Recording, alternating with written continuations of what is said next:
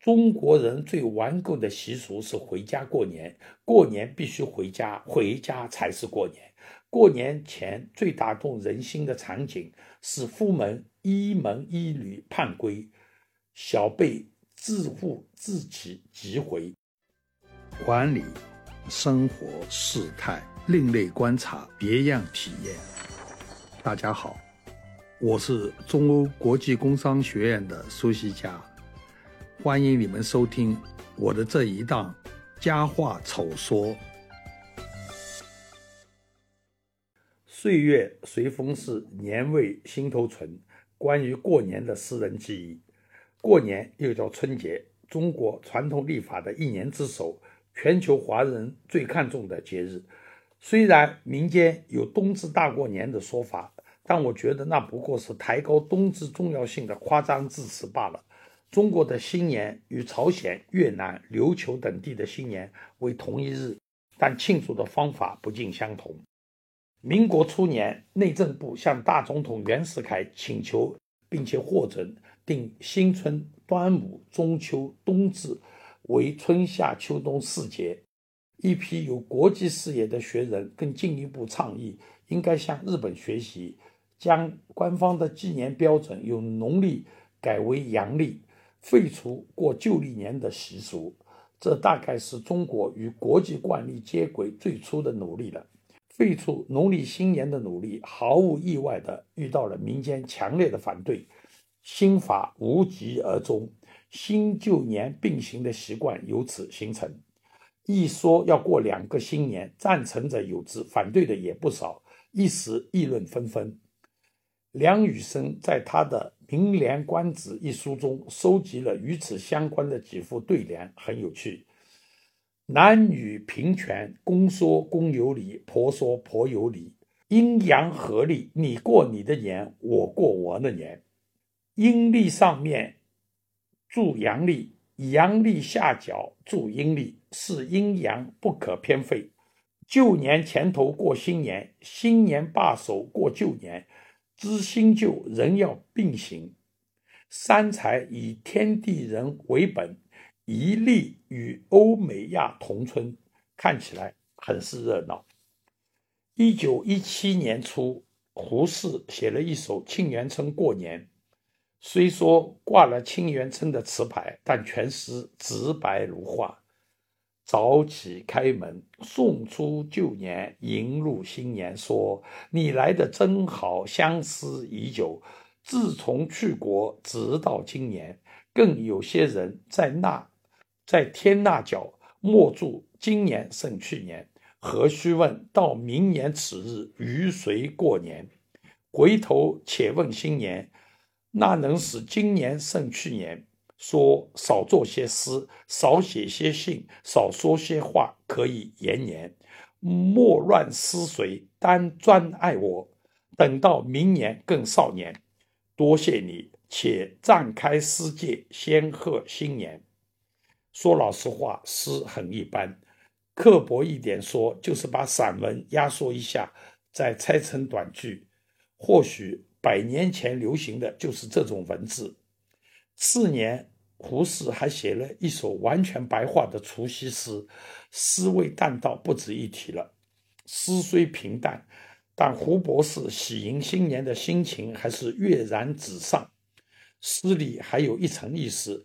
就是借辞旧迎新之际，检讨过失，规划未来。我们又何尝不是如此？每年借着新年之际，立志许诺起誓，再发一番万象更新的宏愿。几天过后，却故态复萌，就等明年新年再来一遍。无论是在校当学生，还是走上社会工作。我们每个人对这个套路都玩得很熟，现在怎么样？马齿徒增，过了装模作样的年纪，干脆以无欲无求的心情迎接新年。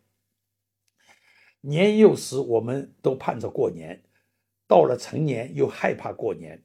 盼过年是盼热闹、盼新衣、盼好吃的、盼无拘无束的放纵。怕过年是怕应酬，怕操持家务，怕开支无度，怕韶光流逝。盼过年的不知道有人怕，怕过年的都羡慕还在盼的，盼过年的总以为别人都在盼，怕过年的却常常不想让人知道他在怕。家中有小孩的，怕过年的很容易被盼过年的感染。小孩的雀跃，小孩的惊喜，是最好的过年装饰和配置。领悟到这一点，通常要等到他们不再回来过年，到那时候，你才会发现，再多的新年陈设，也填不满孩子留下的空旷。每年过年的一大话题是春运，春运一票难求，依然挡不住回家过年的人潮。实在买不到票的，驾着摩托车千里走单骑也要回家。中国人最顽固的习俗是回家过年，过年必须回家，回家才是过年。过年前最打动人心的场景是夫门一门一女盼归，小辈自负自起即回。进门的那一句“我们回来了”，如春风化雨，让一年的思念、委屈和苦楚随风飘散，只剩下笑声伴着急切的问候和诉说。过年回家，有父母等着，有说不完的唠叨等着，有一成不变的年菜等着，这是何等的幸福！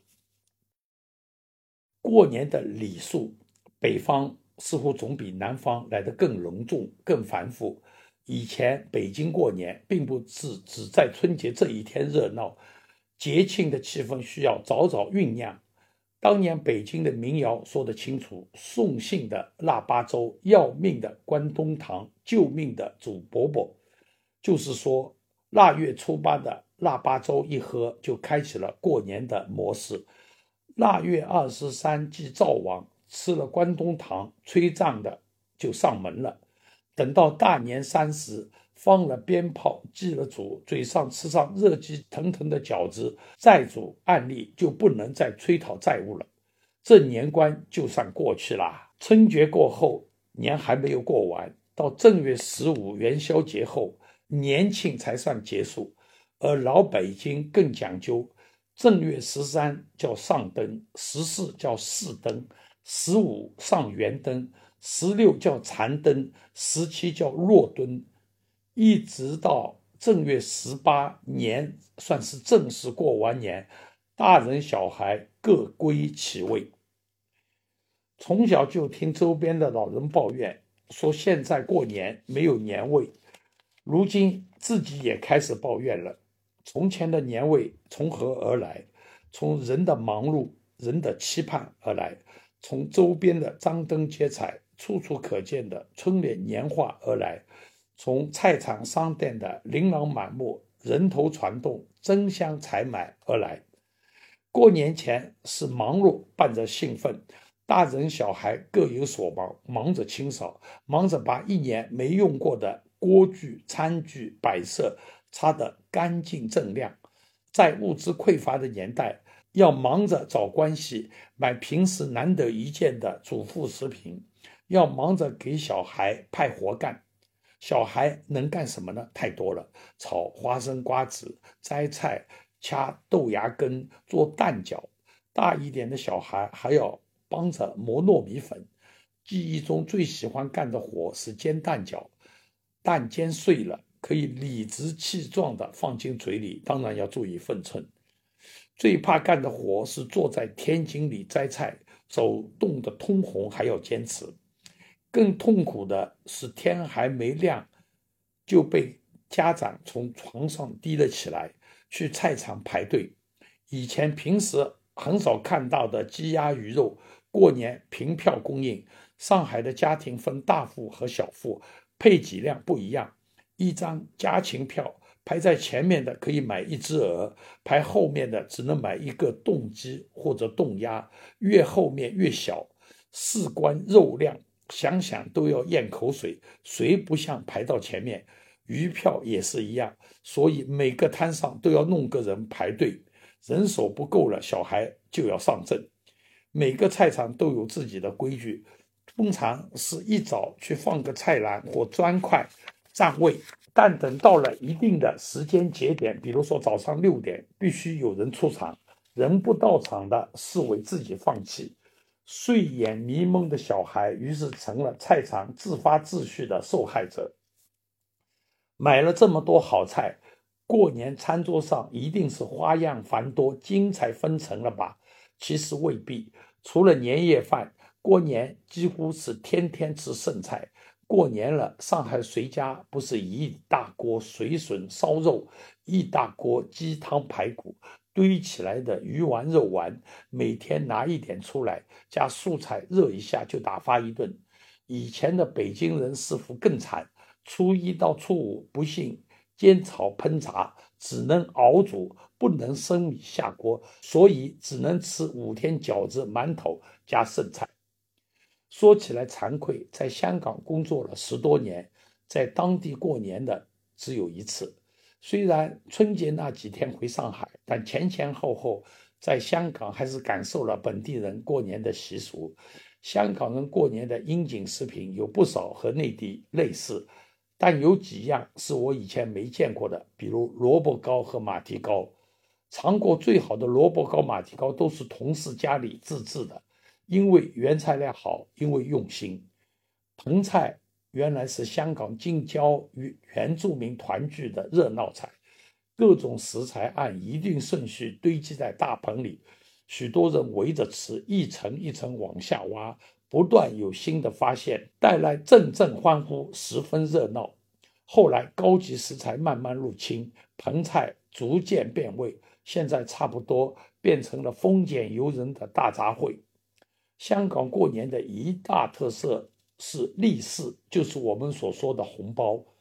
利是在香港是随手发，一个利是普遍是二十元，当然也有十元或者五十、一百元的，但主流我觉得就是二十元。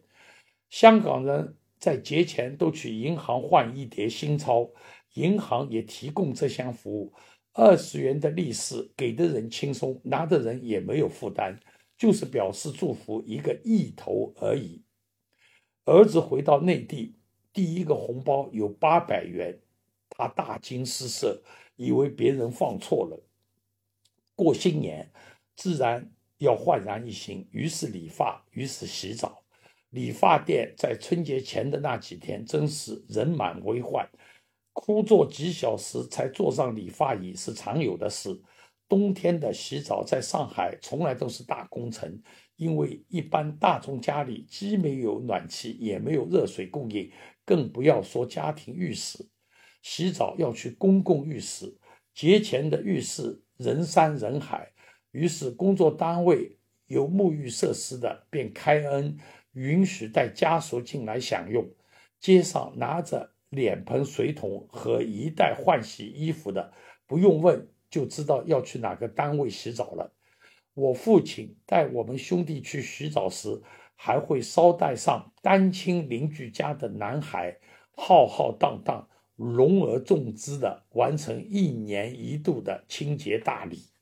焕然一新的另一件事是准备新的衣裤鞋袜。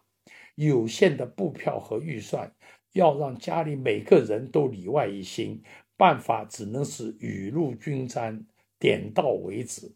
到服装店买成衣太贵，合身又合眼的也不容易找，于是自己动手。家里有缝纫机的还好，让当妈的省点力气和时间；没有缝纫机的，就只好依赖慈母手中线了。当然也可以找裁缝铺解决，但裁缝铺到年底都是应接不暇，收费贵不说，能不能按时交货，总让人放心不下。作为最后的选择，当妈的不得已，硬是靠一针一线缝制出全家人的一身新装。印象中，妈妈们最辛苦的事是纳鞋底，一双鞋底要用好几个晚上的熬夜才能完成，留在手上的斑斑点点，让家人穿上新鞋也迟迟不忍踩到地上。年货的采办。都是家中大人来完成。什么是年货？一般是指过年必吃、过年吃的特别多的食品。但具体内容好像从来没有确切的共识。我觉得按采购渠道大致可分四类：菜场买的、南货店买的、酱油店买的和食品店买的。菜场买的包括鸡鸭鱼肉、豆制品、蛋、蔬菜等。记得六十年代有几年鸡蛋缺货，过年到菜场只能凭票买冰蛋，做蛋饺倒是合适。做荷包蛋、水煮蛋什么的就别想了。到南货店买凭票的木耳、黄花菜、粉丝、白糖一类，以及不要票的瓜子、核桃等炒货。如今南货店摆的铺天盖地的咸肉、火腿、腌鸡、风鹅等等，在当年是难得一见的奢侈品。酱油店的油盐酱醋常年供应。但麻油一类的东西，以前只有在过年的时候才买得到。到酱油店最要紧的是买酒，各色的酒，囤够了才有过年的感觉。到食品店里买糕点、糖果，以及一些只有新春时节才供应的时令食品，如猪油糖年糕、八宝饭、松糕等等。这些食品除了放在家里待客和自用，出门拜年时。也要拎上一点，表示心意。现在流行年货大卖场，逛一次，各种年货一网打尽。如果是网上采购，连门都不用出，着实省了不少事，却也错失了许多过年气氛。年货中有两样东西一般归小孩采购，至少我们小时候是这样，就是糖果和炮竹。那时的中小学生在年前。经常会凑在一起，咽着口水讨论哪家店的糖果最漂亮、最好吃。买糖果的事交给他们肯定不会错。早先的炮竹就是鞭炮和高声，北方称为二踢脚。烟花是后来经济发达起来才流行开来的。一串鞭炮舍不得一下子放完，一个一个拆下来放，东点一个，西放一箱，可以热闹很久。引信坏了，还要把鞭炮从中折断，非要放出点火焰来不可。高僧气势就大了，胆大的拿在手里点，胆小的放在地上点，胆子更小的只好请别人来放。由此留下一句讽刺人傻的俗语：“买了炮仗给别人放。”在很多人的童年记忆中，过年就是放鞭炮，放鞭炮就是过年。夸张一点说，传统的年味至少有一半是由烟花爆竹撑起来的。自从北京、上海等大城市禁放烟花爆竹，除夕夜晚的空气质量明显改善，意外事故减少，但代价也不小。过年的热闹欢腾几乎荡然无存。我家两个孩子小时候每年都随我们从香港回上海过年。他们对上海的吃喝玩乐、对家庭团聚的温馨快乐非常期待，但最让他们兴奋并念念不忘的，还是除夕和初四晚上的爆竹声。女儿婚后专门陪杨女婿来上海过年，想让他实地体会一下什么叫夜如白昼，什么叫声震云霄。不巧，恰碰到上海第一年禁放烟花爆竹。午夜时分，一家人在寂静的街道上搜寻，看到的是一对对巡逻的纠察，而不是偷偷燃放烟花的居民。女婿脸上的表情由期待变为不解，由不解再变为狐疑。那一刻，我觉得我们一家人的信用指数在急剧下降。最近有人公开呼吁燃放烟花爆竹的。民风民俗不应一味的禁止。或许不久的将来，女儿女婿可以带他们一家重回上海过年，弥补当年的遗憾。过年也有令人担心害怕的事，一怕打碎瓷器，扫兴之余，在老人眼里很可能还是一个不祥之兆。万一真打碎了，只好念念有词：“岁岁平安，岁岁平安。”二是怕小孩口无周览。出言不吉利，以前的人也有应对办法，要么是在墙上贴一张童言无忌、万事如意的红纸春条抵充不及之言，要么是用厕纸在小孩嘴上擦一下，表示小孩说话等于放屁。现在看起来是十足的自欺欺人。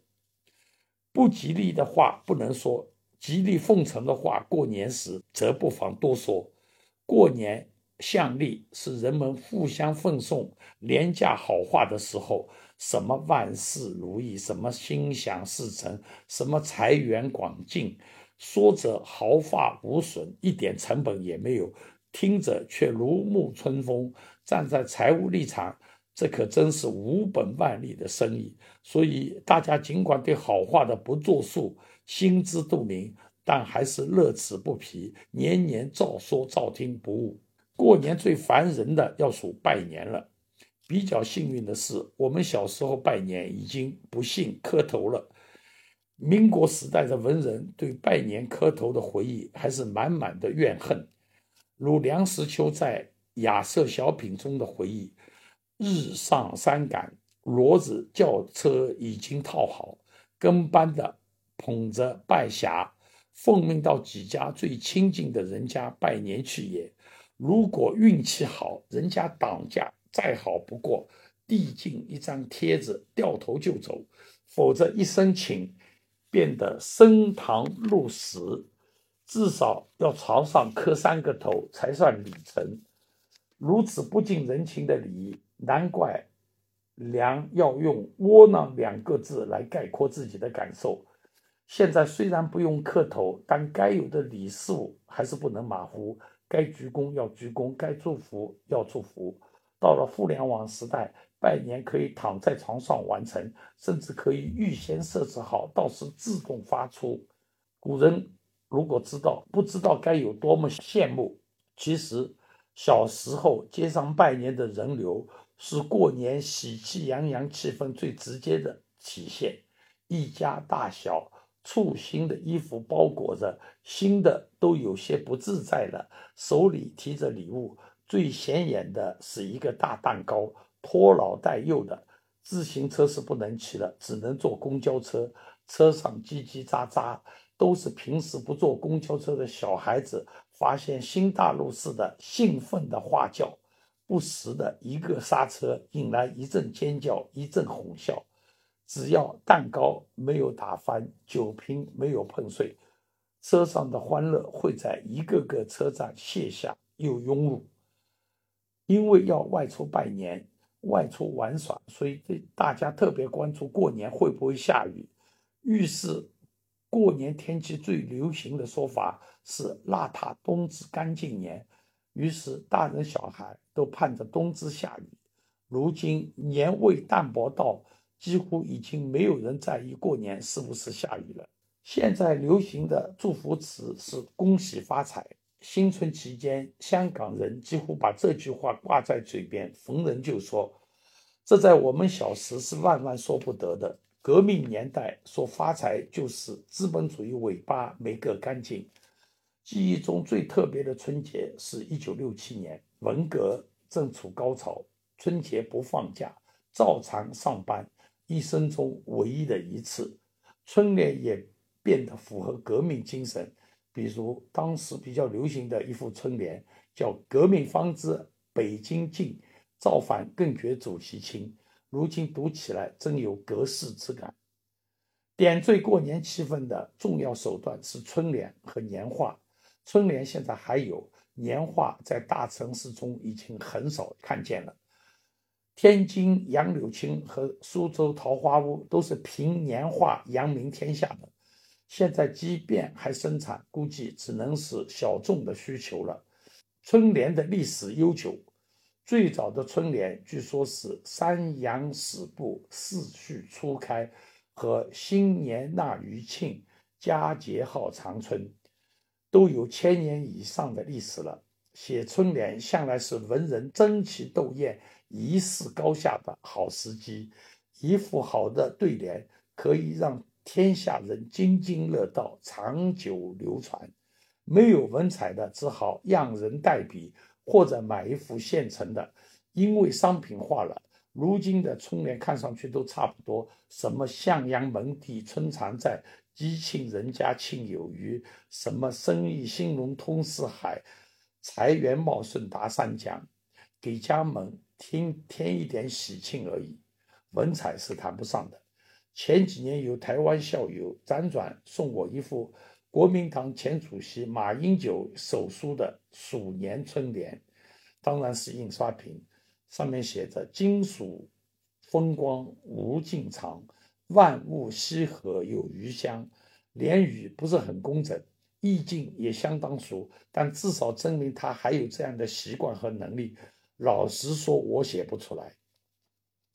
小时候春节都是严寒天气，外面玩耍时缩手缩脚的，很不痛快。小伙伴们于是感叹：“要是能夏天过年就好了。”本以为是痴人说梦，谁料想真有夏天过年的。一九八五年初，公派去澳大利亚学习，到了唐人街的商店门口一看，左边是夏季大酬宾，右边是新春大减价，一时恍惚，大有时光错乱之感。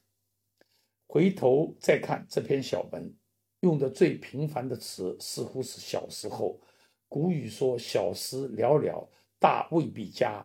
大而不佳的人，只有好挑小时候的事情聒噪。列位看官要谅解。站在年关上瞻前想后，难免要发点感慨。月岁渐深，少官渐短，天的一方甲子，真的一方感慨。”过年也是盼望春天，期待来年的时光。江美滴流，装点春宫，晴雪调风，消融腊气。去年的种种不快随风而逝，来年的件件好事近到眼前。做人还是要有点盼头的。年岁渐增，对过年的要求越来越简单，无非是家人闲坐。灯火可亲，衣食无缺，书香绵延，常年安康，朋辈发达。一张嘴，愿又许过头了，明年一定改，相信我。